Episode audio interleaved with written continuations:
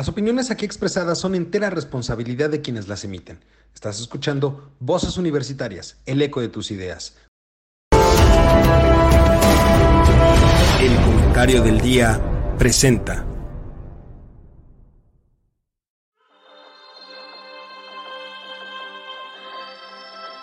En una época donde el conocimiento y la información son fuentes de poder, se necesitan voces capaces de explicar el entorno, comprometerse con la verdad, representar el sentir de la sociedad y expresar la universalidad de pensamientos. Un espacio de análisis, opinión, debate y crítica de temas de actualidad sobre economía, tecnología, política, cultura, gobierno o sociedad. Bienvenido, esto es Voces Universitarias, el eco de tus ideas.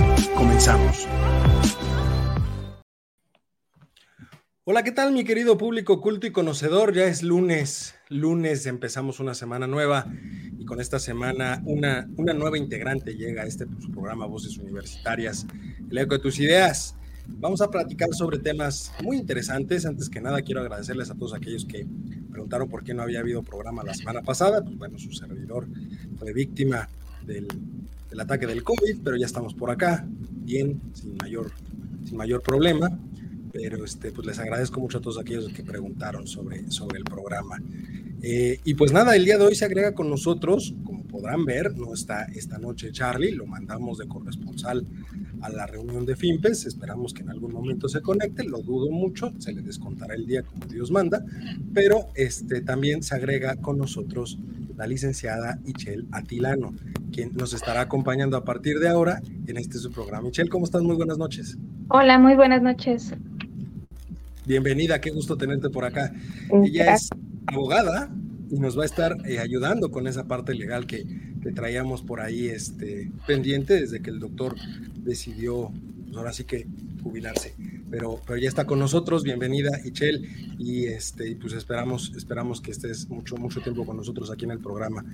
Y por supuesto, mi querido Mario, ¿cómo estás? Muy buenas noches. Don Eduardo, muy buenas noches. También este, tú tuviste un cuadro de COVID la semana pasada y yo tuve un cuadro de la venganza de Moctezuma por andar yendo a comer en lugares indebidos. Entonces, ahora sí que junto con Pegado nos pasó el, el, fin de semana pasado. Pero ya estamos aquí, ya estamos aquí de regreso y, y dándole la bienvenida a Ishel. Qué gusto que esté con nosotros, que se incorpore y pues honestamente, este, pues una chica más joven, más guapa que Juanito, ¿eh? porque ya mi querido Juan ya, era una imagen ya de otra época. Bienvenido, Michelle. A ver, tendríamos que abrir en algún momento el club de Toby y qué mejor que hacerlo de esta forma.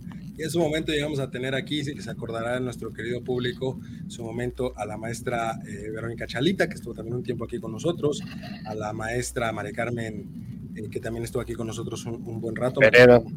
No, Ojeda. Y, y en, algún momento este, invitamos a Mari Carmen Pereda también.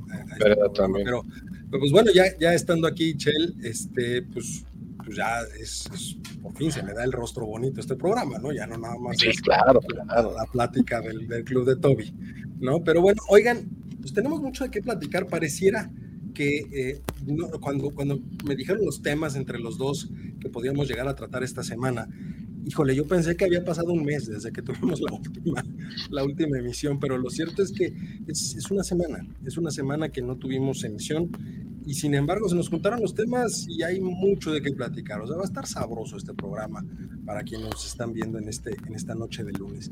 Entonces, este, pues yo quisiera que empezáramos platicando propiamente de la cuestión eh, social.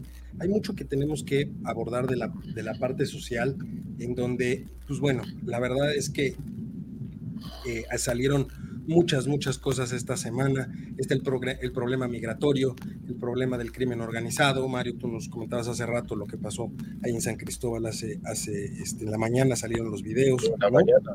Este, tenemos cuestiones ahí de seguridad y la relación con los Estados Unidos. También tenemos cuestiones este, eh, electorales que no hemos platicado aquí, que es finalmente el aviso que dio Marcelo respecto de esta corriente rara que abrió al interior de Morena, porque está con que se va, no se va, se queda, no se queda, me voy, pero no me voy, me voy, pero me quedo, como diría el clásico. ¿no? Este, tenemos también ya los ataques ahí directos eh, de la 4T a, a Xochitl Galvez como coordinadora del Frente Amplio, que, que, si la tesis, que si no es tesis, que si es informe profesional, que si acatará lo que dice la UNAM, todo el mundo salió a relucir ahí a lo de Yasmín también, que bueno, pues si vamos a agarrar parejo, pues también tendríamos que agarrar parejo a la ministra, salieron ahí muchas cosas en, en, la cuestión electoral. Este, tenemos los, ya los, los, posibles nombres que se empiezan a barajear para la Ciudad de México. Por ahí este, uno de los candidatos, mejor conocido como el Doctor Muerte, que también quiere, quiere llegar a la jefatura de gobierno de la Ciudad de México. Y también tenemos cuestiones económicas porque se presentó el presupuesto, aumenta el déficit. En fin, tenemos ahí muchas cosas, muchas cosas en el, en el, en el tintero. Y me gustaría empezar, si les parece, con la parte como decíamos, un poco la parte social. Aquí, este, si me permites, eh, Mario, quisiera empezar con Michelle preguntándole, porque fue noticia de los últimos días, esta cuestión de la liberación de Juan Collado y la salida del fiscal de Morelos. ¿Qué pasó ahí? ¿Cómo, cómo está el tema? Bueno, en el caso de este Juan Collado, ahí principalmente nos encontramos en que el caso se les cayó. ¿Y cómo se les cayó? Bueno, con una serie de violaciones dentro del procedimiento que se lleva en la parte penal. No alcanzó a acreditar al 100% el, la Fiscalía, el Ministerio Público, con los elementos de prueba suficientes para poderle hacer una imputación más grave, más este, para, para llevarlo a juicio. Si bien es cierto ahorita él con el, con el amparo que, que, que obtuvo, este, va a estar siguiendo su proceso en libertad con un este monitor, monitoreo a través de, de, un de grillete, una ¿no? Le, le un grillete en el electrónico. Exacto. Sí. Este, lo cierto es de que pues su salida ya es casi una antesala a que lo van a no, no va a seguir la causa la causa penal en contra de él. Y esto, bueno, pero, yo pero, lo... a ver, un, una duda, una duda, o sea, fue no tuvieron las pruebas suficientes o fue una violación al debido proceso, porque ojo, en este país lo que más se le cae a la fiscalía, a entonces Procuraduría, siempre fue el debido proceso. Sí, aquí hablo de que las pruebas suficientes porque impugnaron pruebas que estarían dando pie y que fueron obtenidas de manera ilícita. Y lo mismo tenemos en el caso de Estelo Soya. Se obtienen pruebas, el Ministerio Público las presenta, con esas este, pretende acreditar la causa penal y resulta que esas pruebas no llevaron el control de judi este, judicial correspondiente. Es decir, no cumplieron con las formalidades del proceso para obtenerlas. Si fue una información fiscal que se le haya pedido directamente al Servicio de Administración Tributaria por el, el Ministerio Público, eso no lo puede hacer. Lo tiene que, tiene que pedirlo primero ante el juez, el juez tiene que autorizarlo y entonces el juez tiene que emitir un, una solicitud o sea, de información. Sí fue parte de, de, una violación al debido proceso como tal. Así es. O sea, para variar, Mario, lo que siempre ha sucedido en este país, desde la época de Calderón, cuando se empezó a, a golpear, ahora sí que el avispero, inclusive desde la época de Fox, se empezaron a caer muchos casos por la violación al debido proceso. Básicamente yo siento que ha sido un problema de, eh, en los años anteriores, de quién estaba al frente de la Procuraduría General de la República. El día de hoy yo les podría decir que para mí el gran ausente este sexenio en este gobierno ha sido el fiscal general, o sea, el doctor Gess Manero. Eh, aparte preocupante. Uno de sus colaboradores, ¿eh? Sí, eh, su más cercano colaborador. De sus, de sus sí, el, el, viernes, el viernes, viernes pasado viernes. se anunció la muerte de, del este del subprocurador este ahorita te digo el nombre se me va de la memoria eh, pero ahorita te lo digo este sí falleció a raíz de una intervención quirúrgica. O sea se ve que el señor estaba programado para una operación y en el eh, en ejecución de dicha intervención quirúrgica falleció. Y era ahora sí que su gran operador porque eh, es el que estaba dando la cara por Gersmanero y si ven ustedes todo este año no hemos sabido del señor procurador, eh, fiscal, ya no es procurador. Yo, no he visto una sola vez, ¿eh? ningún evento en este. Ni una sola vez, ni una sola vez. Ni una sola vez lo he visto. En lo que va, acuérdate que se armó mucho escándalo a finales del año de que estaba muriendo, que estaba en Estados Unidos, que recibiendo un tratamiento experimental, eh, después apareció a finales de año. Sí, es un problema de cáncer. Es un problema de cáncer y este, porque estaba en la clínica Mayo eh, regresó, estuvo presente en una mañanera para decir aquí sigo y este y de ahí desde ese momento no se ha vuelto a saber él ni aparece ni declara ni nada. Y casos como lo que está manejando ahorita Dichel tan importantes como es el caso de Lozoya como es el caso de Juan Collado como es el, mismo caso en cierto punto del fiscal de Morelos pues la Fiscalía General brilla por su ausencia y por lo que estamos escuchando de una experta en temas jurídicos, el problema es la integración de los expedientes, o sea, que la averiguación previa con la que se integra el expediente para que se pueda llevar a juicio a la persona, pues está, mal, mal, mal elaborada. Y eso ha sido una, una constante a lo largo de, este, de este sexenio y con la fiscalía de Gersmanero.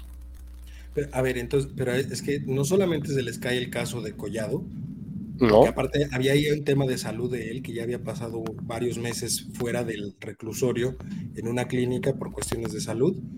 Eh, se vuelve a tomar, ahí en algún momento, Ichel, me gustaría que tomáramos el tema de, de, la famosa prisión preventiva oficiosa, porque de nueva cuenta surge el tema de que hay una solicitud de la Corte Interamericana de Derechos Humanos de que se tiene que eliminar de la legislación mexicana la, la prisión preventiva oficiosa, ese será otro tema en algún momento, pero no solamente se le cae el, caso de Collado, sino que también se le va directamente al caso de Lozoya, y con eso se cae la principal piedra angular del combate a la corrupción de esta administración, porque la detención de Lozoya, supuestamente argumentando cuestiones relacionadas con la estafa maestra, con los, los, este, grandes casos de corrupción del, del sexenio pasado, pues prácticamente se desaparecen con esta situación ya soltaron a Rosario Robles, eh, se está pronto próximo a salir este Lozoya.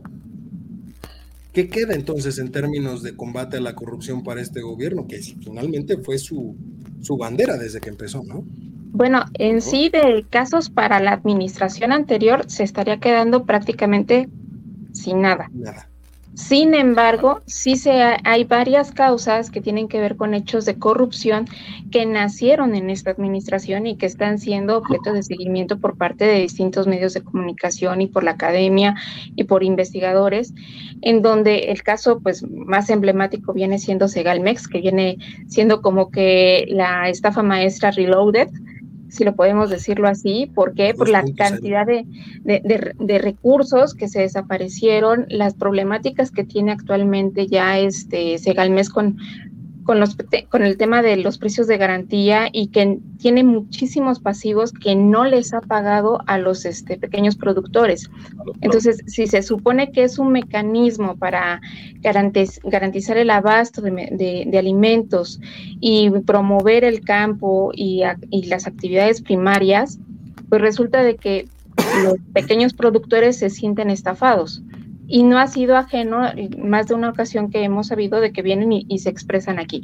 ¿Qué, viene siendo ahorita? Eh, y viene a colación también con el tema del, presupuesto hacia dónde se van a ir los recursos excedentes que se, pretenden a, este, obtener. A otra vez a un Segalmex, o sea, vamos a seguirle metiendo a, a, eso. Y es una causa que muy seguramente no se va a resolver ni en esta administración ni en la que viene. Lo van a estar Mario, algo interesante que menciona Michelle relacionado con los, con los recursos, porque también salió en los últimos días eh, una famosa carta dirigida del director general de Pemex al secretario de Hacienda, en donde se habla de que ya Pemex está en una situación crítica por los próximos vencimientos, en dos semanas, si mal no recuerdo, tienen un vencimiento por mil millones de dólares, un bono por mil millones de dólares, pero también tienen ya un tema ahí de impago a proveedores, y, una, una, demanda por parte de esos proveedores hacia la empresa, justamente por el impago de sus servicios. Entonces ya estamos cayendo en un tema que yo en lo personal dije hace mucho tiempo íbamos a tener un problema de recursos al cierre de esta administración. Ya lo estamos viendo ahorita este, materializado en algunos de estos puntos, ¿no? Definitivamente, Eduardo, y es uno de los temas medulares de discusión con el nuevo presupuesto para el 2024, en donde Hacienda está pidiendo un financiamiento de casi 2 billones de pesos para poder este, cubrir el déficit que va a presentar eh, presupuestalmente en el 2024 que equivale números redondos al 5% del Producto Interno Bruto del país. Eh, durante los años anteriores se habían mantenido, y era una de las cosas que llamaban la atención, una política bastante prudente, bastante neoliberal en el manejo de deuda del gobierno. Y aquí está aventando, ahora sí como dirían en, en el póker, el resto. Está aventando el resto porque ya se le acabó ya acabó de desfalcar los fideicomisos, ya acabó de desfalcar todas las reservas que había. Banco de México no lo puede tocar, o sea, Banco de México no va a ser eh, el apoyo de... Este ¿eh? No va a haber excedentes, al contrario, al contrario, hay pérdidas este, por eh, posición monetaria, o sea, el famoso repomo es negativo ahorita por el tipo de cambio. Entonces, y, y se enfrenta, se enfrenta a un compromiso altísimo eh, con el proceso electoral. Ya lo vimos ahorita, lo que se ha gastado este año para las corcholatas en su primer tour eh, promocional y lo que viene. Inclusive esta partida de los 6.500 millones para un nuevo avión presidencial, a ver, ¿de, qué estamos hablando? no O sea, eh, está habiendo demasiadas incongruencias que ya se esperaban, ¿no? O sea, vamos a ser honestos, como tú lo indicabas, no es una novedad, no nos podemos sorprender, sabíamos que el cierre de sección iba a ser bastante caótico y esto se va a poner color de hormiga a partir de enero del año entrante. Eh, todavía la inercia de estos próximos tres meses nos va a mantener más o menos a flote, pero eh, realmente la situación se va a poner muy crítica. Viene un incremento, por ejemplo, de retención a los ahorradores de 10 veces lo que se está reteniendo el día de hoy. El día de hoy te están reteniendo el 0.15%. La propuesta para el, eh, para el año que entra es del 1.5%. O sea, de las tasas de que te paguen de CETES o de o como ahorrador, te van a retener el 1.5%. Me van a decir que es pago provisional, que tú puedes presentar tu declaración y si sales a pago. pero de entrada te, eh, eh, te quitan el flujo. Y o sea, estás hablando.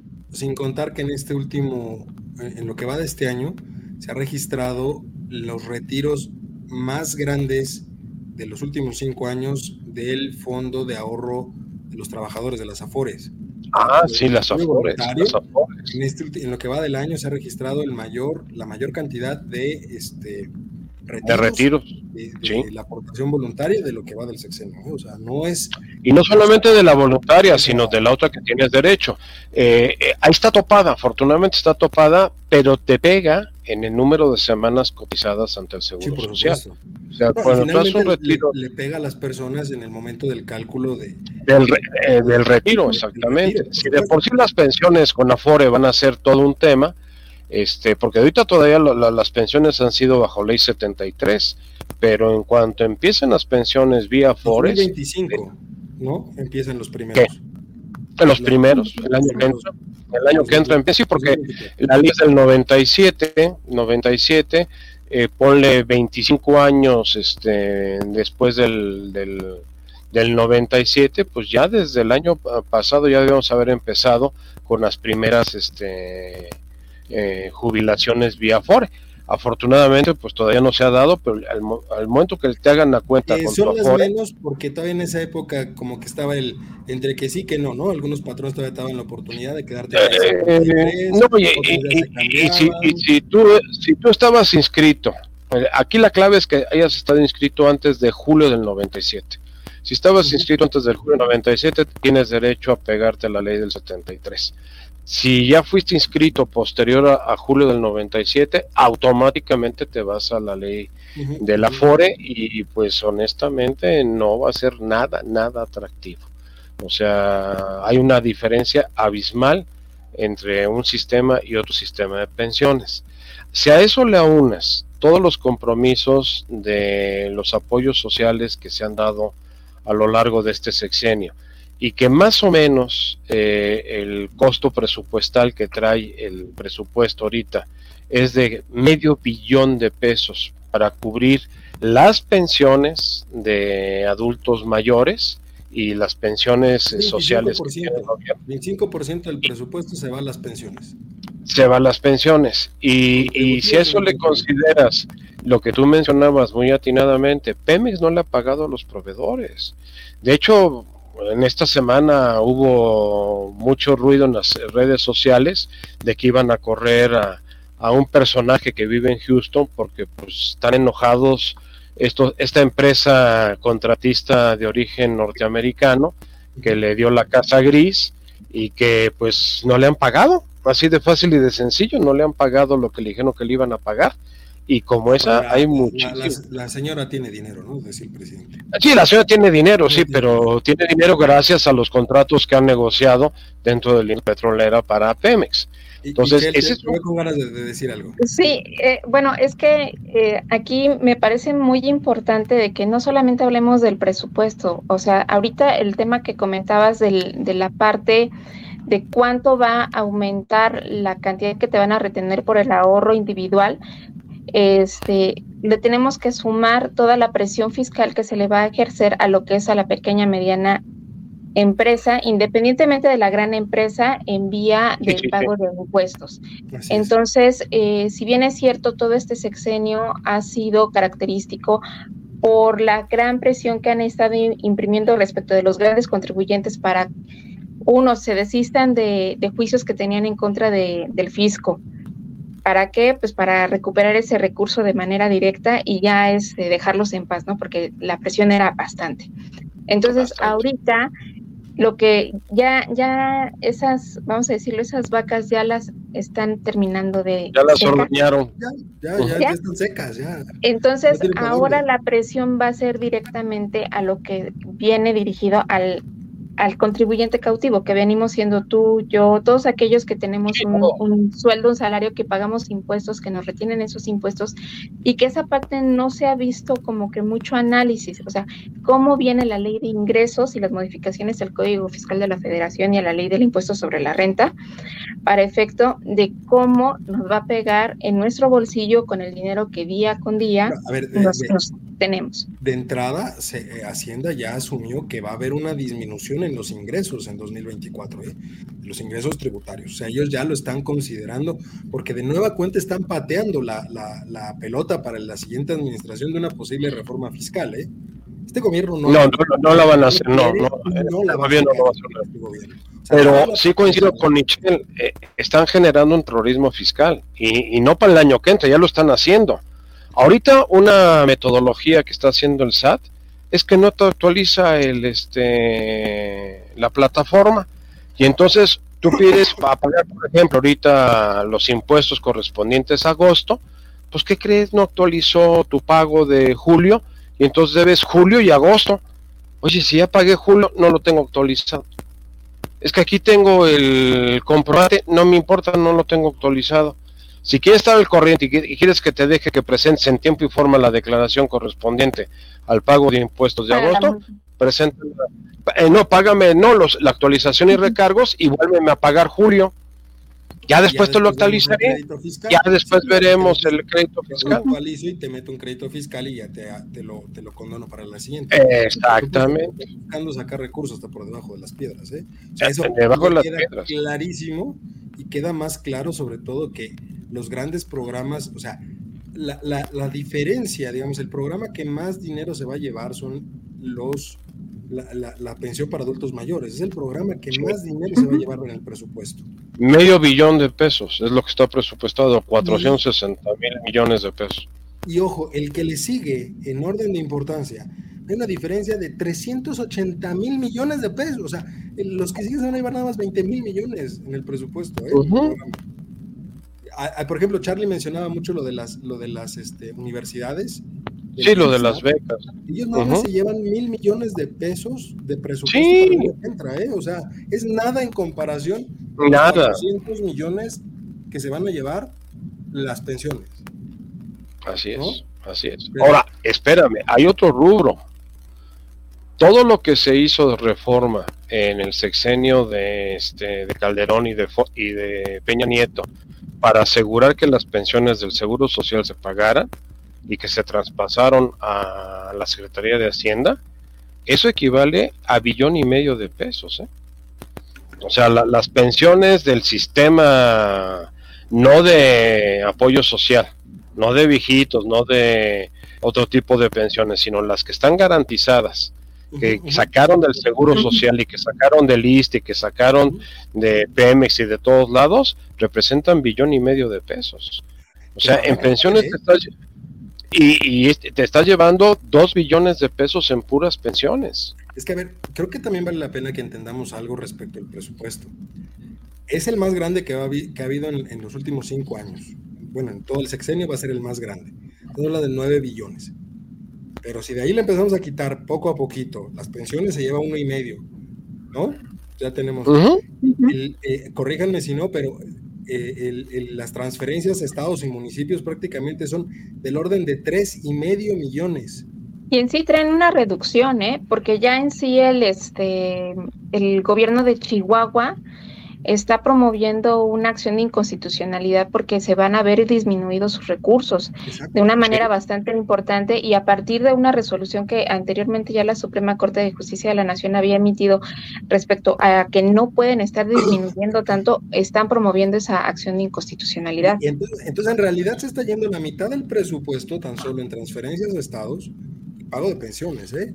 Los programas sociales se llevan. Eh, ¿dónde, ¿Dónde está el grueso del presupuesto en las obras insignia del actual gobierno? o sea, le están inyectando a Tren Maya 120 mil millones de pesos a Tren Maya. a dos bocas también otro, porcentaje igual. Se va directo a, Sedena. Ya no se va con uh No, ya no. Es otra cuestión importante. No, pero oigan, este, a ver, es que son muchos temas. Este nos da sí, sí, sí. me gustaría que en algún momento habláramos más a detalle de Pemex y de CFE, porque son los boquetes por los cuales este sexenio se está desangrando económicamente hablando. Y siempre lo dije. La única forma que Pemex sea redituable hoy en día es venderla a pedazos, a cachitos, como si fuera fierro viejo. Es lo único para lo que podría servir Pemex ahorita. No, don Eduardo. Pemex estaba muy bien definido el, modelo de negocio en el sexenio anterior, cuando su principal función iba a ser exploración y explotación. Por supuesto, pero en los términos que está ahorita. No, no, ahorita volvimos a caer en, en, el error. Pemex no es para refinar, Pemex no es para conducir, Pemex no es para distribuir.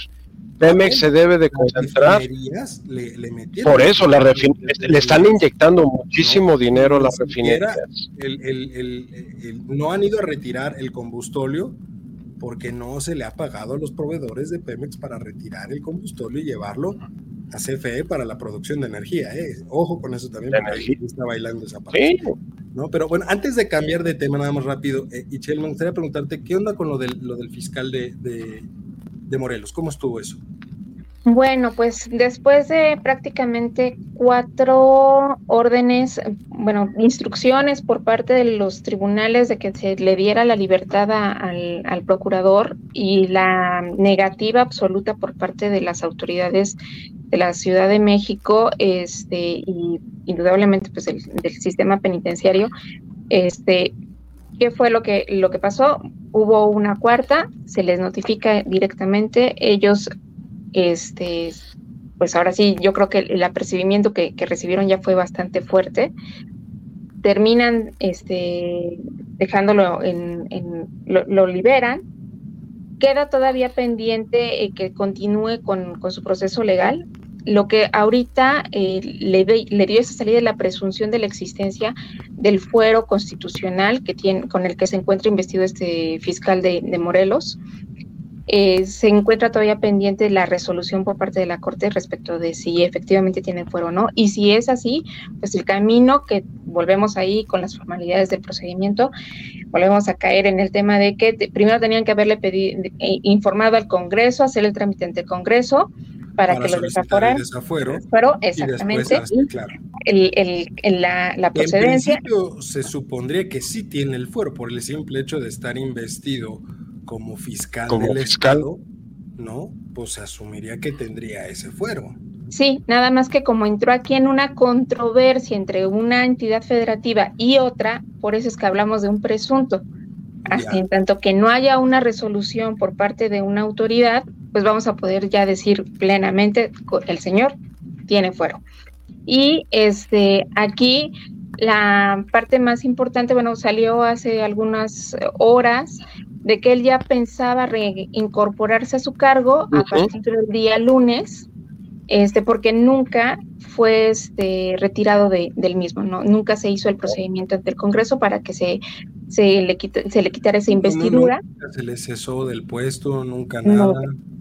La que es parte justamente de, de, de, lo que está argumentando su defensa desde el punto de vista, pues, como no hubo un cesamiento del, servidor público, pues en realidad pues, es que no se le podía cesar porque pues tiene fuero, o sea, ni siquiera se tuvo que haber llegado a este punto, ¿no? Así es.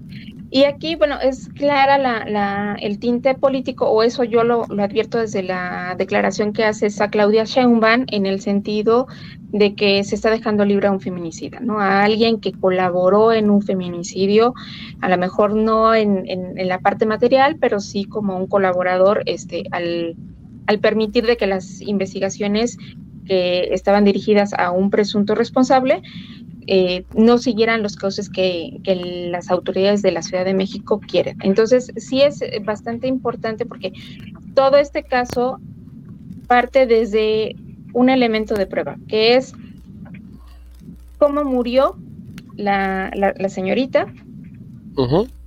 Hay dos este, este, dictámenes periciales, cuando nada más debería de haber uno, y el que da el primer este, dictamen pericial, pues vienen siendo las autoridades de Morelos, este, y las autoridades de Morelos, e, ellos dicen, se broncoaspiró.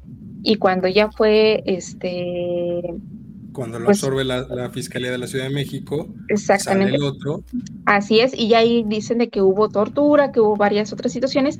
Entonces, es una pugna entre dos autoridades. Y que, pues, indudablemente el costo político para unas y las otras, pues es bastante importante. Y en el caso de la Ciudad de México, que quiere mandar un mensaje de que es una lucha este, de frente hacia temas de feminicidio, este, pues se viene opacada con el hecho de que digan, a ver, ¿por qué están diciendo por un lado que no fue feminicidio y en el otro sí? Es, un tema interesante ese porque finalmente la forma en la que se dieron las investigaciones por los dos lados vició completamente el asunto y deja completamente volando, pues ahora sí que la, la solución propiamente del tema. O sea, si fue un feminicidio, pues ya está muy viciado como para llegar justamente a esa definición por lo que hizo la Fiscalía de Morelos, pero también por lo que hizo la Fiscalía de la Ciudad de México, entonces se vicia todo el proceso y queda en un término totalmente político, ¿no, Mario? Totalmente, don Eduardo. Aparte, déjame decirte que como bien lo indicaba Ichel, el primer eh, peritaje forense habla de una broncoaspiración eh, lo que se alcanzó a ver eh, en los videos que se transmitieron en redes sociales y medios de comunicación es que cuando este personaje, en el, dueño del departamento, saca el cuerpo de esta chica, pues ya se ve que la chica ya estaba ahora sí que muerta y lo que hace es ir a literalmente y obviamente muy muy reprobable ir a aventarlo ahí sobre la carretera de, de Cuernavaca, pero el homicidio, no, no homicidio, sino eh, por lo que se ve y por el peritaje de Morelos, fue una broncoaspiración por exceso de... Algo muy parecido, yo diría, al caso que tuvimos hace un par de semanas de este empresario aquí en la zona de Naucalpan, que después de haber estado en un antro en Polanco, se viene a una zona de Naucalpan y este le empieza a beber y a utilizar otro tipo de, sustancias, viene esta reacción porque eso sí está eh, definido. Después del antro de Polanco se fue a comer unos tacos y pues eso llega al estómago. Si viene el vómito que es natural en este tipo de situaciones y no estás consciente, pues simple y llanamente te broncoaspiras. No sería ni el primero ni el último persona que bajo efectos etílicos se broncoaspira por, con su propio vómito y muere ahogado por su propio vómito.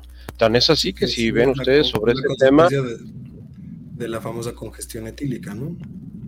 Exactamente, le murió de qué? De una congestión alcohólica. Pues la congestión alcohólica no es otra cosa más que viene el vómito. Si está boca abajo y alcanza a expulsar el vómito fuera del cuerpo, pues se, la libran. pero si estamos arriba o inclusive del lado, eh, es muy fácil que a la hora de respirar jale el, este, el vómito y se va a bronquios y a, pulmones y ahí, muera su propio vómito. Entonces, esto se supone que fue el dictamen de, Morelos. Lo interesante es que sin cuerpo eh, de por medio, eh, los forenses de México, de la Ciudad de México, dictaminan que fue eh, sujeta de violencia, de tortura y de agresión física y eso es la consecuencia de la muerte. Pues cómo lo hicieron si no tenían el cuerpo, el cuerpo siempre lo tuvo en resguardo este el forense de, Morelos. Eh, sí, pues, como lo bien lo decía Isel, es un problema netamente político que abanderó primero la, la fiscal Godoy de aquí de la Ciudad de México y muy respaldada por la doctora Chembo. Eh, sabemos que inclusive hay la iniciativa de que la señora Godoy repita en el puesto este, a petición especial de la doctora Sheinbaum. O sea, ¿por qué? Porque sabe que es una persona incondicional en, los temas que ella quiere. ¿Por qué la persecución al, fiscal de Morelos? Por el encontronazo que tiene con Cuauhtémoc Blanco, con el gobernador. Desde que inició Cuauhtémoc Blanco, el fiscal ha sido ahora sí que una piedrita en el zapato de Cuauhtémoc Blanco. Entonces se lo quisieron quitar de en medio, haciéndole un favor político a, a Cuauhtémoc Blanco, y pues ahí están las cosas. O sea, honestamente. O sea, el ah, no, va a regresar. volvemos a lo mismo. Ya se le cayó la, la idea de, de, buscar la Ciudad de México, que es. pues yo diré que. Eh, esos candidatos que están brincando, como lo fue Cuauhtémoc Blanco, como lo fue el mismo López Gatel, eh, lo que están buscando es el fuero, o sea, impunidad para el próximo sexenio. ¿Por qué? Porque a los dos se les va a acabar. Llegaremos, ahorita pasamos a, la parte electoral, nada más me gustaría este, cerrar, esta parte y, contigo mismo, Mario, eh, el tema de, la inseguridad, que es una cuestión social importante, ya tocamos un poco lo económico, lo social, desde la perspectiva de los casos eh, que han estado sucediendo esta semana, pero, pero lo último que sucedió ahora en Chiapas, pues llamó mucho la atención, ¿no? No, no, no. Eso, está, está de película de terror, don Eduardo. O sea, que, que la población se forme en la calle principal del pueblo para recibir con vítores a el cartel de Sinaloa que desalojó al cartel de Jalisco Nueva Generación y que desfilen con sus eh, vehículos este, blindados artesanalmente y se vea como si fuera un desfile como el que acabamos de tener el pasado fin de semana, el 16 de septiembre, es, es de veras este, espeluznante. O sea, yo no, yo no había visto escenas de, esas, de ese tipo desde la época del Ejército Zapatista Liberación Nacional, en aquel año 1994. Las famosas donde alguien fuera, exactamente, alguien fuera de, de lo que es el ejército institucional de este país, las Fuerzas Armadas, eh, desfilaran eh, exhibiendo, exhibiendo arma, armas, armamento y poder de de violencia eh, extrema y que la gente les aplauda, ¿no? O sea, si, si, había habido polémica por los contingentes de los militares invitados al 16 de septiembre, pues a ver, a ver qué es lo que va a decir ahora el señor presidente en la mañanera al respecto de este tema, ¿no? O sea, el día de hoy por lo menos no, no se le preguntó ni él se manifestó. Vamos a ver si posteriores. Si a eso anudas esta situación de Chiapas con el problema que se vino esta semana que terminamos con Ayotzinapa, que bloquearon durante cuatro días la avenida Conscripto frente al campo militar número uno. Y si nos vamos a lo que reportó Observatorio de que ya eh, más del 60% de los ciudadanos nos sentimos inseguros en nuestra propia casa, ese, es, un dato alarmante. O sea que 6 de cada 10 mexicanos ya no nos sentimos inseguros en el cajero, no nos sentimos inseguros en la calle o en las carreteras, sino en nuestra propia casa estamos sintiéndonos inseguros. ¿Por qué? Porque ya no sabes distinguir en un momento dado eh, quién es crimen organizado y quién es eh, fuerzas públicas de seguridad. Entonces sí, sí está habiendo un problema dramático. Si a eso le, lo aderezas con el problema migratorio, que se está volviendo ya un problema no solamente eh, de conflicto con Estados Unidos. Eh, Ferromex suspendió, suspendió los, los, trenes, paró los trenes. ¿Por qué? Porque están poniendo en riesgo no solamente el, que el tren se vaya a descarrilar y con de vidas. las personas, así es. Eh, es que, a ver, si subes 40 personas en cada vagón, es un peso que no está preparado el, tren para manejar. Y si estás hablando que son trenes de más o menos un kilómetro de, largo, que llevan eh, puro vagón de carga, y a eso le subes 40, 50 gentes por... Primero por una humanidad de que, a ver, señores, una persona que va arriba de un tren, pues no es este misión imposible, ni es Tom Cruise este, haciendo malabares en, el tren. Son gente que está débil, que no tiene alimento, que está deshidratada, niños. Que sucede un accidente ahí. Que sucede de veras una, una catástrofe humanitaria del tamaño del mundo. Y con el riesgo de que por el sobrepeso el tren se vaya a descarrilar y sea peor el asunto, ¿no? Porque a quién le van a echar la culpa, pues obviamente al, tren. No el problema. A ver, ¿dónde está el señor director de, de, este, de migración, el señor Garduño? Después de que mató a 40 en, Ciudad Juárez, este, pues bien gracias y, no sabemos de él. Es cuando tendrá que estar dando la cara, exactamente. Fíjate que en, esa parte yo considero que el tema migratorio ha sido un tema que lo hemos pateado muchos años, o sea, demasiados años. Y el primer antecedente que, que yo recuerdo de una problemática migratoria viene con el sexenio de este Felipe Calderón, cuando se eliminan definitivamente de la ley de migración, de nacionalidad, este, el tema de las calidades migratorias. Entonces ahí es donde empieza a hacerse un poco más complicado el tratamiento de las personas que migran a México o que van a pasar por México. Entonces... En realidad no hay una legislación, corrígeme, o sea, después de eso no hay una legislación. Exactamente. Nos convertimos en el tercer país seguro con Estados Unidos que fue prácticamente una nota diplomática, no, no, no hay nada legislado ni nada, en el cual nosotros le aguantamos a las personas en los que ellos resuelven si les dan el asilo, no les dan el asilo, si los dejan entrar, si no los dejan entrar. Y en ese sentido, pues tenemos libre tránsito por todo el territorio nacional, o sea, no hay una legislación real. Ah, ahora, en el caso, por ejemplo, de, de, Chiapas, eh, hace algún tiempo, este, uno de mis familiares tuvo la oportunidad de ir a Tapachula Tapachula pues, se caracterizaba por ser por un pueblito, un vil pueblito. Mágico. De no más de ciento, no más de 170 mil habitantes. Hoy en día está con una población no definitiva, sino que está flotante de alrededor de 700 mil personas. O sea, eso colapsa. 20 veces, por supuesto, colapsa cualquier servicios. Ahora, si nos vamos a una parte un poco más, este, vamos a decirlo, dramática, eh, no sé si han tenido la oportunidad de transitar por Avenida este, de los 100 metros, que está la Terminal del Norte. Y ya ven que hay eh, cerca del metro unas áreas verdes. Bueno, pues estas áreas verdes están colapsadas de casas de campaña de inmigrantes, los que tienen casas de campaña, de inmigrantes con sus hijos que están pues esperando el momento de juntar el dinero suficiente para a lo mejor comprar un ticket este para, para irse en, en, autobús. y sucedía mucho en la Ignacio Zaragoza, antes de que empezaran con las obras estas de que están arreglando esa parte, pues acordarán también mucho que los camellones todo estaba lleno ahí también en un principio de gente que estaba por la tapa, que está ahí cerca, para tomar justamente los camiones que los distribuyeron hacia otras partes de la República. Y en otras zonas de, de, la alcaldía de Gustavo Amadero se encuentran completamente saturadas de estas personas y que pues habrá quien diga, bueno, pues ¿qué hacen aquí? Pues ¿qué hacen aquí? Pues están buscando algo mejor para su familia.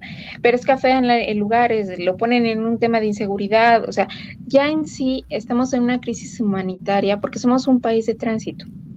Así es. Somos un país de tránsito. ¿Qué garantías, qué derechos humanos les estamos... Pero un tránsito no legislado. Eh, creo que esa es también la clave, ¿no? O sea, somos un país de tránsito, pero no está legislado.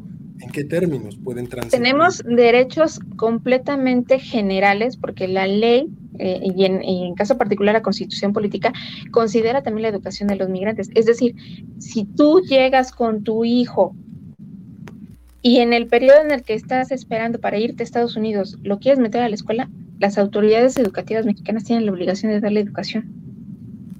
Híjole, ese tema es educación, salud.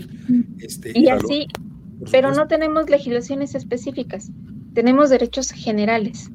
Entonces, aquí... es muy difícil también para ellos poder, eh, digamos, aterrizarlos, porque finalmente al ser eh, cuestiones muy genéricas, pues la autoridad local se salazafa diciendo, pues sí, pero acá la legislación y, empiezan a alargarlo y empiezan, no, y se vuelve un tema de nunca acabar ahí con No, y en sí por eso ya empezaron las denuncias por parte de los migrantes, de decir, nos está estafando la propia autoridad, o sea, ah, una tarjeta del metro que se las cobren en mil dólares, pues dices, oye, ¿cómo? O sea, no puede ser. ¿De parte de quién? Sí, ¿de parte de quién? Sí, o que este, ya con qué seguridad ellos van a llegar a una estación migratoria a pedir auxilio. Después de lo que pasó en... Después de lo que ha estado pasando en distintas este, terminales migratorias. Y luego súmale el anuncio que hace el gobierno de Biden de que va a dar mayores facilidades a las personas de nacionalidad venezolana para que puedan estar recibiendo el asilo. Sí, por supuesto, entonces se vuelve una oleada nueva, ahora todos los venezolanos van a querer llegar lo antes posible, dejan de lado a todos los otros centroamericanos e inclusive mexicanos que buscan pasar. No, no, no, no, esto se va a volver, pero, pero en el marco de todo esto, pues extraditamos al, hijo del Chapo, ¿no? Eso sí, eso sí, y el 15 de septiembre. Y, tenemos, tenemos categoría 1 en este en aeropuerto. Y ya recuperamos la categoría 1 en el aeropuerto. Creo que creo que fue un buen un buen intercambio, ¿no, Mario? O sea, lo que sea de cada quien. Definitivamente, no, no, hombre, no, hombre. Tú me regresas la categoría 1 este, en, en, el sistema este, aeroportuario y, ojo, no dices nada de que yo tenga el contingente de eh, Rusia y el contingente de Paraguay desfilando aquí. De Venezuela, de Venezuela, de Nicaragua, de China, Cuba. Entonces, pues, no, pero fíjate que ahorita aunando, aunando lo que estábamos platicando, este, yo creo que el pago de la extradición de del Chapito es Chapas. ¿Por qué a una semana de la extradición en el cartel Sinaloa y desplazan a Jalisco Nueva Generación? Sí, por supuesto, siendo una de las principales preocupaciones de los republicanos ahorita, ¿eh? Ya Exactamente. Ahora, ¿eh? ¿qué pasa? Y como bien lo indicaba Michelle, el, el, tráfico de personas se ha vuelto uno de los negocios más lucrativos del crimen organizado y de los carteles. O sea, ya no solamente es el tráfico de drogas, sino ya también es el tráfico de personas. Ah, no, no, no, pues lo recibes, lo estás recibiendo ahora sí que en la frontera sur y empieza todo el tour por la por, por el resto del país y los costos que esto tiene. Y como bien lo dice Chel, han, han denunciado la extorsión eh, por parte de las fuerzas públicas del Instituto Nacional de Migración, por parte de las autoridades locales, por parte de las autoridades este, federales, eh, les están vendiendo las, las este, credenciales de, del INE, porque ahorita lo que se mencionaba de las estaciones de autobuses, de las centrales de autobuses, si no llevas una credencial que te identifique como que eres mexicano, en este caso la del INE, no te venden el boleto, así de fácil y de sencillo. No te dejan subir a, a un camión de, de transporte foráneo si no exhibes el, la credencial que te ha esa situación, porque también lo mezclan mucho con un tema de seguridad. Hasta cierto ah, claro. digamos, ahí hay que entender un cierto malestar interno. Muchas personas que dicen, pues sí, pero pues es que también no sabemos a qué vienen, con qué intenciones vienen, muchos se quedan. Y desgraciadamente también eso ha sido parte de lo que ha ensuciado el tema migratorio, porque efectivamente hay personas que salen huyendo buscando una nueva oportunidad en algún otro lado y personas que salen huyendo de esa situación, pero pues ahora sí que llegando a ejercer este, violencia y ejercer este, delincuencia al lugar a donde llegan. Entonces, híjole, es, un tema complejo el, de la migración. Sí me gustaría mucho que le dedicáramos también por ahí un programa completo a ese. Sí, porque, a ver, eh, eh, no es un fenómeno nada más de México y Estados Unidos. Lo que pasa es que tenemos que entender que somos la entrada a América del Norte. La realidad es esa. O sea, México, el, tema no pertenecemos a América Latina. En Europa se ha puesto color de ah, pero lo, pero lo tienen con el caso de Turquía. O sea, Turquía se volvió el, el tercer país, pero está recibiendo unos subsidios impresionantes de la Comunidad Económica Europea. O sea, a Turquía le dijeron, ahí me los entretienes, ahí me los aguantas y me los vas dosificando, porque también hay una realidad. ¿eh? Ah, sí. No, no, porque el, gobierno turco dijo, si a mí me dan dinero, yo arreglo aquí el asunto. Yo aquí los, les pongo hasta campos de concentración si es necesario, sí. Eh, lo que es paradójico es que Europa y Estados Unidos están padeciendo la peor crisis de mano de obra de la historia. Nunca había habido una crisis del tamaño que hay ahorita en Europa y en Estados Unidos de mano de obra. Y, estás frenando la migración. Entonces, a ver, ¿por qué esta contradicción? ¿Por qué este tipo de situaciones? Hombre, ¿por qué no? Eh, aquí, aquí, honestamente, no es tanto el problema México, el problema es Estados Unidos, porque los migrantes no quieren quedarse en México, quieren irse a Estados Unidos. Y, no, ni Canadá. Muchos inclusive están volteando, o sea, ya el tema de, cómo están poniendo en Estados Unidos los ha volteado a ver hacia Canadá, aunque Canadá siempre ha dicho... Pero Canadá no tiene eh, la capacidad para absorberlos. El único que tiene la capacidad para absorberlos es Estados Unidos, por el problema de, escasez tremenda que tienen de mano de obra operativa. o sea, eh, después de la pandemia, hubo una crisis, ¿eh? o sea, por, eso es que la recesión que tanto se hablaba de la economía norteamericana no ha podido llegar, ni va a llegar. Le están pateando, le están pateando. O sea, o sea Y tienes empleo pleno. Exactamente, cuando tienes empleo pleno, pues ¿cómo va a haber una recesión si tengo empleo pleno? O sea, es imposible. Entonces, eh, eh, ahí debía de haber entrado Estados Unidos, pero también por problemas políticos internos, no quieren eh, abrirse de capa de que pueden eh, crear un problema, un programa como el que tuvimos en la, en la, Segunda Guerra Mundial, los braceros. Si nosotros recordamos la migración mexicana de los años 40 y 50, totalmente legislada en Estados Unidos y en México. Y la gente totalmente claro. E, ese, ese mecanismo de, de, de, la, de los braceros, ellos respetaban la migración este, cíclica.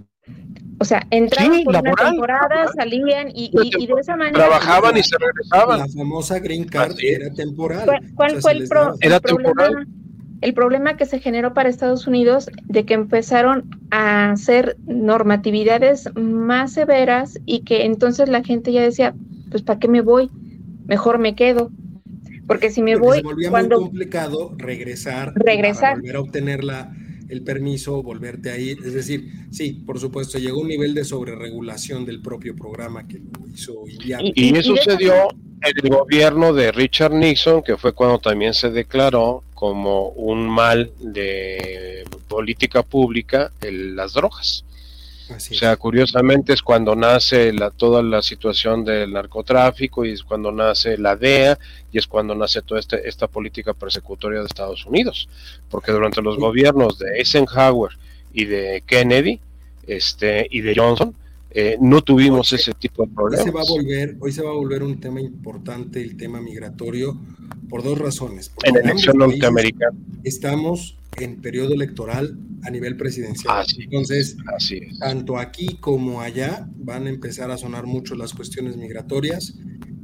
yo, yo puedo vislumbrar un cierre complicado en el tema migratorio de esta administración y también de la administración Biden, independientemente si logra la reelección o no Biden, va a ser un tema que está en la mesa sobre el cual los republicanos van a presionar mucho y de este lado va a ser un tema sobre el cual eh, pues también debe de haber mucho empuje por el lado del frente de lo que se está sucediendo con respecto a la política pública de, de inmigración, pero también por el lado del oficialismo defendiendo lo que se ha hecho o no se ha hecho respecto del tema migratorio. Lo cual me lleva... El problema, el problema, don Eduardo, es que pareciera que el problema migratorio se lo acabamos de entregar al crimen organizado.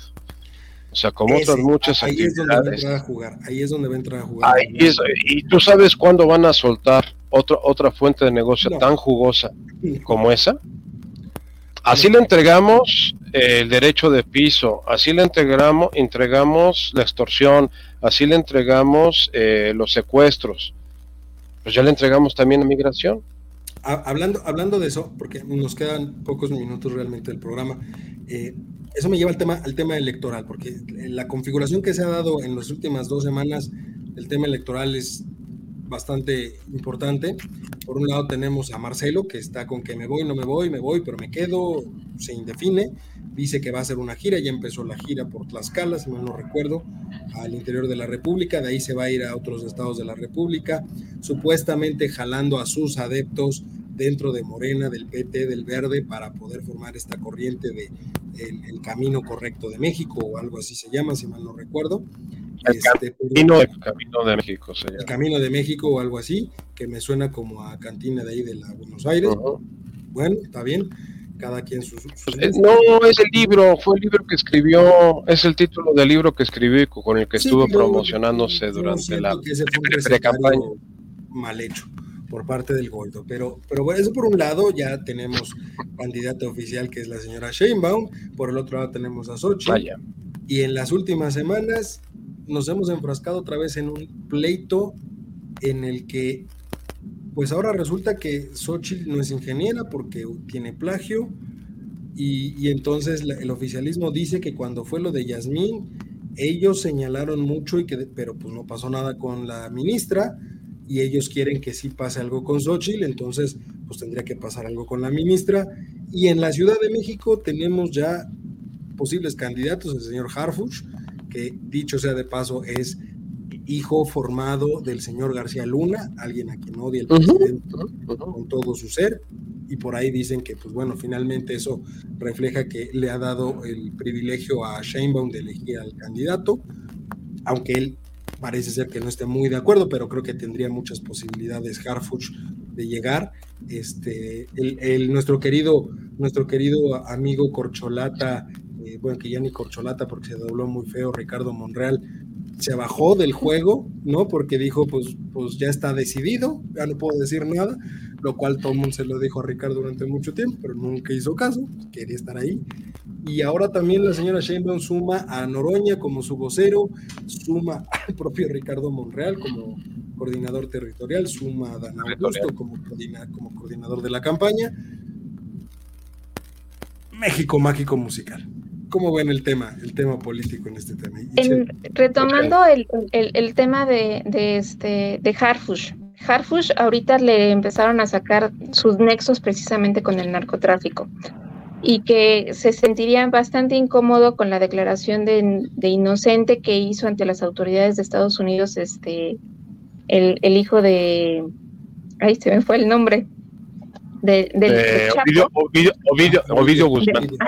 Ovidio Guzmán. Se, se, declaró él inocente de los cargos que se le estaban imputando y que pues durante el periodo en el que este Harfush estaba como secretario de seguridad y que fue objeto del atentado y toda esa parte, paralelamente se estaba consolidando el cártel de, de Sinaloa en la Ciudad de México con el tema de este el se me fue el nombre ahorita de, esta droga que, está generando tanto.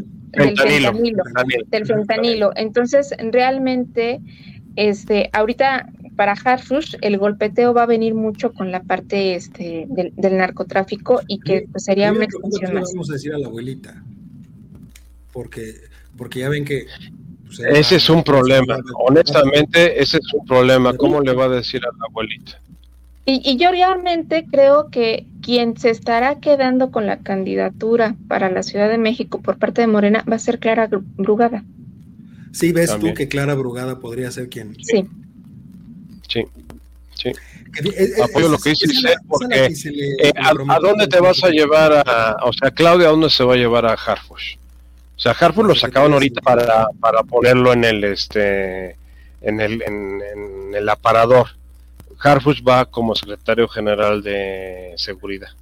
o sea, al puesto que tiene ahorita esta señora. Ay, se me va el nombre. Sale muy golpeado, si sale muy golpeado, no creo que lo, no creo que sea el sucesor de Rosa Isela. Sí lo veo mm. en una cuestión tal vez más relacionada con lo que era el CISEN, inteligencia, o sea, como para sacarlo tantito de la vista, si es que acaba muy golpeado en este proceso. Finalmente, eh, lo, que pasa, lo que pasa es que ahorita lo que están teniendo los candidatos, los precandidatos de Morena a cualquier cosa es fuego amigo. O sea, eh, son ellos mismos que se están golpeando. Entonces, Clara Brugrada, a ver, ¿de dónde viene Clara Brugrada? ¿Cuál es el origen de Clara Brugrada? A ver si se recuerdan ustedes si no mal recuerdo, tiene que ver con este los paracaidistas en Ixtapalapa y con y está vinculada también con el con el tema de los este vendedores ambulantes. Y ya Si ustedes recuerdan, el que ganó la delegación en aquella época se llamaba Juanito. Juanito, ajá. y a Juanito lo hicieron renunciar para que subiera eh, Claudia eh, Clara. Marcelo lo hizo renunciar para que quedara. Era el jefe de gobierno en ese momento. Efectivamente dejara la, la, delegación, la jefatura de la delegación, y se la dio a Clara. y como bien dice usted, ella viene de, los este, paracaidistas y de los ambulantes. Con Dolores Padierna, Clara Brugada, el otro grupo de, de choque del entonces PRD que era todo lo de la asamblea de barrios y todo este tipo de cosas. Acuérdense de Guillermina Rico. Guillermina Rico era el alfil de, de Marcelo desde la época de Manuel Camacho, que era la líder de los comerciantes informales de la Ciudad de México. Así es, así es. Pero, a ver, entonces, ustedes sí ven que sea clara la, la, la que por el lado de Morena va a llegar. O sea, descartamos totalmente a Mario Delgado. no, no, Mario Delgado ahorita no, no, Mario Delgado va, en el, en el mejor de los casos va a, ya sea a una plurinominal del Senado o a una plurinominal de, diputados. No, no lo van a, o sea, es su premio de consolación por haber manejado. No sé si Marcelo se la perdone, ¿eh? eh ya, ya, ya lo que haga Marcelo, pero Marcelo, Marcelo ya todavía dentro del partido. ¿eh? en contra de Mario Delgado es muy sencillo que cualquiera agarre en contra de Mario Delgado. ¿eh? Ah, no, no, no. Ahora sí que el enemigo de, de, mi enemigo es mi amigo, ¿no? Pero, y tiene muchos. Pero Marcelo ahorita está muy desdibujado. O sea, le pasó, le pasó exactamente el mismo fenómeno que a Manuel Camacho Solís cuando se le enfrentó a Salinas con la pues, candidatura. hizo exactamente lo mismo que Manuel Camacho, dijo que iba a anunciar algo muy importante y en su importante. dijo que iba a irse de viaje para después hacer un anuncio importante, iba a Así entre anuncio y anuncio, no Marcelo, el gordo ya se, ya se desdibujó completamente. El, gordo está desdibujado, yo no, yo no le daría ahorita en este momento peso. Tal vez, tal vez pueda resurgir el año que entre. Y Chel, el pleito que hay ahorita entre, entre Claudia y Xochitl, por la, este, el informe de titulación de Xochitl. Ok. ¿Qué onda con eso? Porque le pega también a la ministra, indirectamente le pega. Creo que ya le tiraron el amparo que había promovido. Ya, ya se lo tiraron. Ya, ya se lo tiraron. Como que ya empezó a temblar también por ahí el tema. Mira, realmente este, hay dos, dos aspectos que sí debemos de tener muy, muy en cuenta. En el caso de la ministra, pues ahí se habla de un plagio al 100%. O sea, y de dos o sea, y, no, se, no, se fusiló solamente un párrafo ni dos párrafos, o sea, fue la tesis completa y lo único suyo fueron las dedicatorias y la su nombre y la fecha. O sea, párale de contar. Y en el caso de esta Xochitl, este, ahí lo que le están a ella adjudicando son seis párrafos, si no me equivoco, en donde no hace la cita correspondiente de dónde obtuvo la, la información. Y que este, después de que lo pasaron ahí por un, por este, por estos software que ya existen y que todos pensaron en esa época que nunca iban a existir, que hoy existen y que pueden identificar las, este, las coincidencias en palabras, este, ya la universidad anunció de que pues va a hacer las investigaciones correspondientes.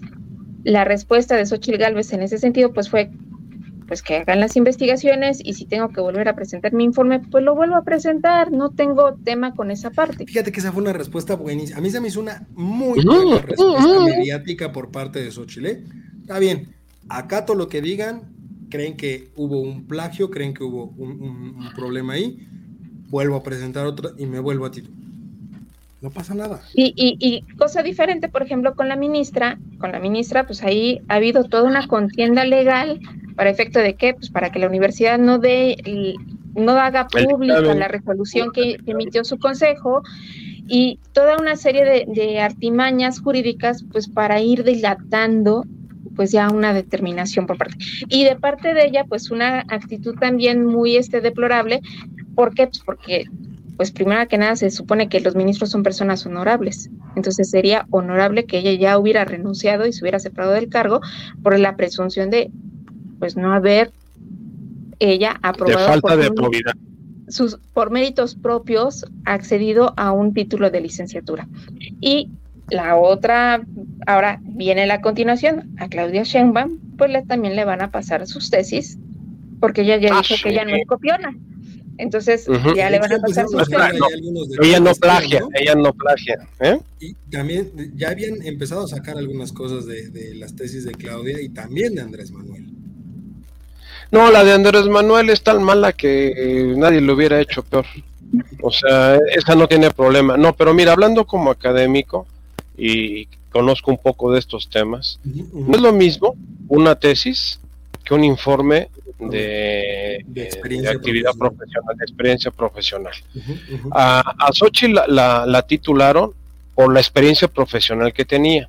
Y un requisito para concluir es que presente un informe sobre algún proyecto que ya haya desarrollado. En todo caso, la falta va a ser una falta de citación adecuada de las fuentes donde tomó la información y no haberlo hecho. Pero ahí viene un pequeño detalle. Ese informe fue revisado por un director de académico y él fue el que debe haber detectado esa situación. Es el mismo caso que tuvo Enrique Peña Nieto con su tesis de licenciatura en la universidad. O sea, que tenía párrafos textuales tomados de diferentes fuentes y que no, se citó no hizo la citación correcta. Entonces, por eso no es caso de causa de una nulidad de, título. A diferencia, como bien dice Chel, de la ministra que se detectó prácticamente. Ah, no. Y, hay un detalle. De, libro. Eh, Xochitl no necesita título para ser candidata a la presidencia ni presidenta de este país. La ministra sí necesita el título de licenciada en Derecho. Así es. Es una pequeña diferencia. Es un requisito para. Ese sí es un requisito para un ministro de la Corte. para ser presidente de este país no necesitas. El caso de Samuel, hasta que cumpla los 35, ya lo dijo su esposa. O sea, por eso Dante dijo, hasta enero platicamos, hasta enero platicamos quién es el candidato. Que cumpleaños este chamaco, pues sí, pues no tiene los 35. Eso sí es un requisito. Del... Oigan, y y ya nada más para terminar, porque ya, se nos fue el tiempo ahora sí. Ya se nos este, acabó. ¿qué, ¿Qué onda entonces, o cómo va a quedar el tema en este al interior de Morena? Me, me, interesa mucho eso, porque en el frente creo que está totalmente claro, ¿no? Cómo va a estar la situación hasta ahorita, por supuesto, hasta ahorita queda claro. Xochitl lleva este, la pauta como virtual candidata a la presidencia, hoy coordinadora del Frente Amplio. Este, también ya dijo que ya no va a meter la mano para, para seleccionar candidatos hacia otros puestos, pero dentro de Morena... Se lo, deja los partidos, se lo deja los partidos. ahorita hay un tema importante dentro de Morena porque este reacomodo, por ejemplo, la posible salida de Mario Delgado para buscar la candidatura a la jefatura de gobierno, va a hacer que se tenga que recomponer el, Consejo Político Nacional de Morena, y pues eso viene la elección de candidatos ahí de forma importante, ¿no? Este, entonces ahí, ahí cómo va a quedar el tema, porque también Claudia Sheinbaum, pues díganme lo que me digan, yo veo a Claudia Sheinbaum muy verde para poder controlar realmente lo que es el monstruo que es Morena. Andrés Manuel lo controlaba porque finalmente lo creó, él sabía perfectamente y conocía perfectamente con quién tenía tratos y con quién no tenía tratos. Pero Claudia no, no, no tiene ese conocimiento a detalle como lo tenía Andrés. Y, pues finalmente vamos a empezar a ver, salvo el caso de la Ciudad de México, donde puede meter la mano de manera directa Claudia, pues una cena de negros, como se diría coloquialmente en, el resto del país. Pues yo, yo realmente no creo que Claudia Sheinbaum esté tomando la, la batuta, más bien está presentando en su gira, muy seguramente, está presentando lo que es la continuidad del proyecto de Andrés Manuel, ella ya lo ha dicho. Este, decirles, no te preocupes, ¿eh? no te preocupes, vamos a seguir igual, porque realmente las reuniones las sigue teniendo el presidente en el Palacio este, nacional, ¿no? O sea, en esta semana se presentaron los, los gobernadores de Morena, dijeron que era por el tema migratorio, pero nunca hubo un comunicado o alguna declaración respecto de realmente cuáles fueron los puntos que trataron. Fue una reunión privada, más bien fue como que la excusa decir que era para la migración, cuando realmente pues era para un reacomodo político y este cómo se van a estar este, articulando las, las fuerzas para, para seguir apoyando esta Claudia Sheinbaum es lo que yo, yo, yo considero que, estaría dando. En el caso de este Marcelo Ebrard, Marcelo Ebrard es más bien como que ya una figura que dicen, oye, oye, ¿te gustó la emisión? Entonces, no te la puedes perder la, siguiente semana. y recuerda Sin embargo, que pues, puedes escuchar este y otros programas en nuestra página oficial, comentario del día.com y en las plataformas de Spotify, Apple Podcast y Amazon Music. Que sigas buscando con este Andrés, con este Marcelo. Suscríbete y síguenos de cerca en todas nuestras redes sociales. A menos. No olvides darle me gusta porque entonces sí puede voltear Marcelo a decir, ya ven, bueno, no era Claudia. Y eso le podría dar una, un cierto estatus dentro del propio partido, creo yo, si es que Claudia llega a perder. Que ahí todavía yo lo veo demasiado este, complejo, ah, porque al final del día ahorita lo que le falta a estas Xochitl es seguir siendo noticia, pero noticia buena, noticia de la que va atrayendo posibles Tiene que darse a conocer, efectivamente. Tiene que darse, o sea, hay un gran porcentaje de la población que no la ubica todavía, a diferencia de Claudia y de las otras corcholatas, ¿no? Este, Mario, para cerrar. Pues mira, don Eduardo, yo pienso que como lo hemos platicado en múltiples ocasiones, viene un periodo muy conflictivo. Eh, en este país, en la cultura mexicana, nos encantan las víctimas y nos solidarizamos con las víctimas. Curiosamente no nos gustan los ganadores, los triunfadores, como que socialmente esos son malos, son aspiracionistas. Somos eh, eh, en cambio, todo lo que le hagan parecer víctima a Xochitl, le están levantando la, campaña. El decirle que le iban a tirar la casa y ahora que le están echando eh, caballería por lo del título, en lugar de generarle negativos, le genera simpatías. Porque hay esa... Eh, no, y, es, es, la, y su respuesta, que es extremadamente hábil para, para, manejar esos temas. Entonces yo pienso que, que Xochitl va a ir creciendo. Ahorita está, estamos, vamos a decir, tanto ella como Claudia están estancadas. No, no va a haber gran, gran desarrollo hasta el año entrante que ya empiece realmente la contienda en foro. el periodo de precampañas, ¿no, Chele? Por la, ley. Sí, pero hasta, hasta noviembre, hasta noviembre y, es interno, acuérdate, porque eh, en la segunda semana de noviembre es cuando deben de em, eh, eh, concursar para conseguir o contener para conseguir la, candidatura. Exactamente. abrir foros. Hay que, van, a abrir foros. Creo que va a ser algo beneficioso porque se tendrá que enfocar en este periodo de pre-campaña a darse a conocer en esas zonas donde tiene un bajo nivel de conocimiento de quién es ella. Ahora, tenemos que, estar conscientes que, que, el frente, el frente, el resto de posiciones las van a definir los partidos. O sea, lo va a definir eh, PRI, PAN y PRD. Bueno, PRD quién sabe, ¿no? Porque, pero PRI y PAN son los que van a definir el resto de, las posiciones. Así como le integraron en un momento dado sin consultarle a Xochitl una serie de personajes para desarrollar el, plan de gobierno.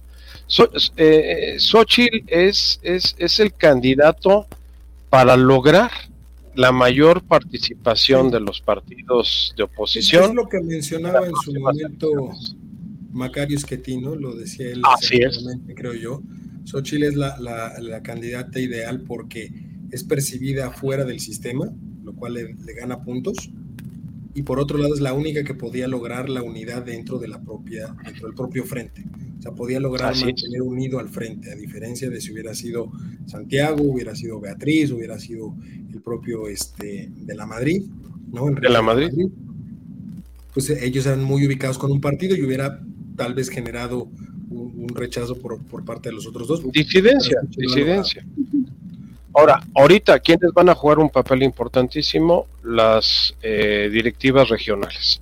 O sea, los estados van a tomar una gran batuta. El movimiento territorial se va a volver básico ahorita. Exactamente. se vuelve básico para los tres partidos. Y, y, y, lo importante, que mantengan la alianza, como lo hicieron ahorita en Coahuila, no en el Estado de México, obviamente. Este, por cierto, también Delfina está, está denunciada con plagio, ¿eh? También Delfina está denunciada con plagio. Ese es otro tema interesante que valdría la pena que lo toquemos la próxima semana, las, primeras dos semanas de gobierno de Delfina Gómez, porque, porque a diferencia de los demás gobernadores de Morena, ella fue la única que sí estuvo arropada por Andrés Manuel en su toma de posesión. Creo que es algo que deja ah, no, no. de manera importante el peso que significa para Andrés Manuel, el Estado de México, y que va a ser uno de los estados clave finalmente en la elección del 24. Yo te, yo te doy un anticipo. La rumorología dice que ahí va uno de los delfines a controlar el Estado de México. Alguien de nombre Andy. Este, que está ya colocándole las piezas y ni Atlacomulco ni Texcoco. Es el grupo AMLO los que van a tratar de controlar el Sí, que con el nombramiento de la secretaria de, Finanzas eh, es una persona muy cercana a los hijos de Andrés Manuel López Obrador. En particular a Andy, en particular a Andrés, al hijo, al hijo este que atrae, que hablan del cartel de Andy, ¿no? Así es. Y que, ha pues sido de bajo perfil, poco. Nada más un detalle, es Juan Ramos López, el fiscal que falleció. que falleció, así es. Que falleció el viernes. Es verdad. Uno de los Juan Ramos López. operadores de, El principal operador de Gersmanero. El brazo derecho de él desde hace mucho tiempo pues ahí lo tienen, ahí lo tienen, en verdad ha sido una semana llena de mucha situación interesante, se vendrán cuestiones muy interesantes conforme se acerque el inicio de la, de la etapa electoral. Y pues nada, pues muchísimas gracias Mario, muchísimas gracias Ichel, pero sobre todo muchísimas gracias a usted que nos ve. Bienvenido Ichel. Cada semana, bienvenido Ichel, te, veremos aquí cada semana. No se les olvide seguirnos en todas las redes sociales, en Facebook, en Twitter, bueno, que ahora es X, Instagram, YouTube eh, TikTok, visitarnos en la página comentariodeldia.com, escucharnos en todos lados, estamos por todos lados, estamos en Spotify, Apple Podcast, Amazon Podcast, Apple Podcast.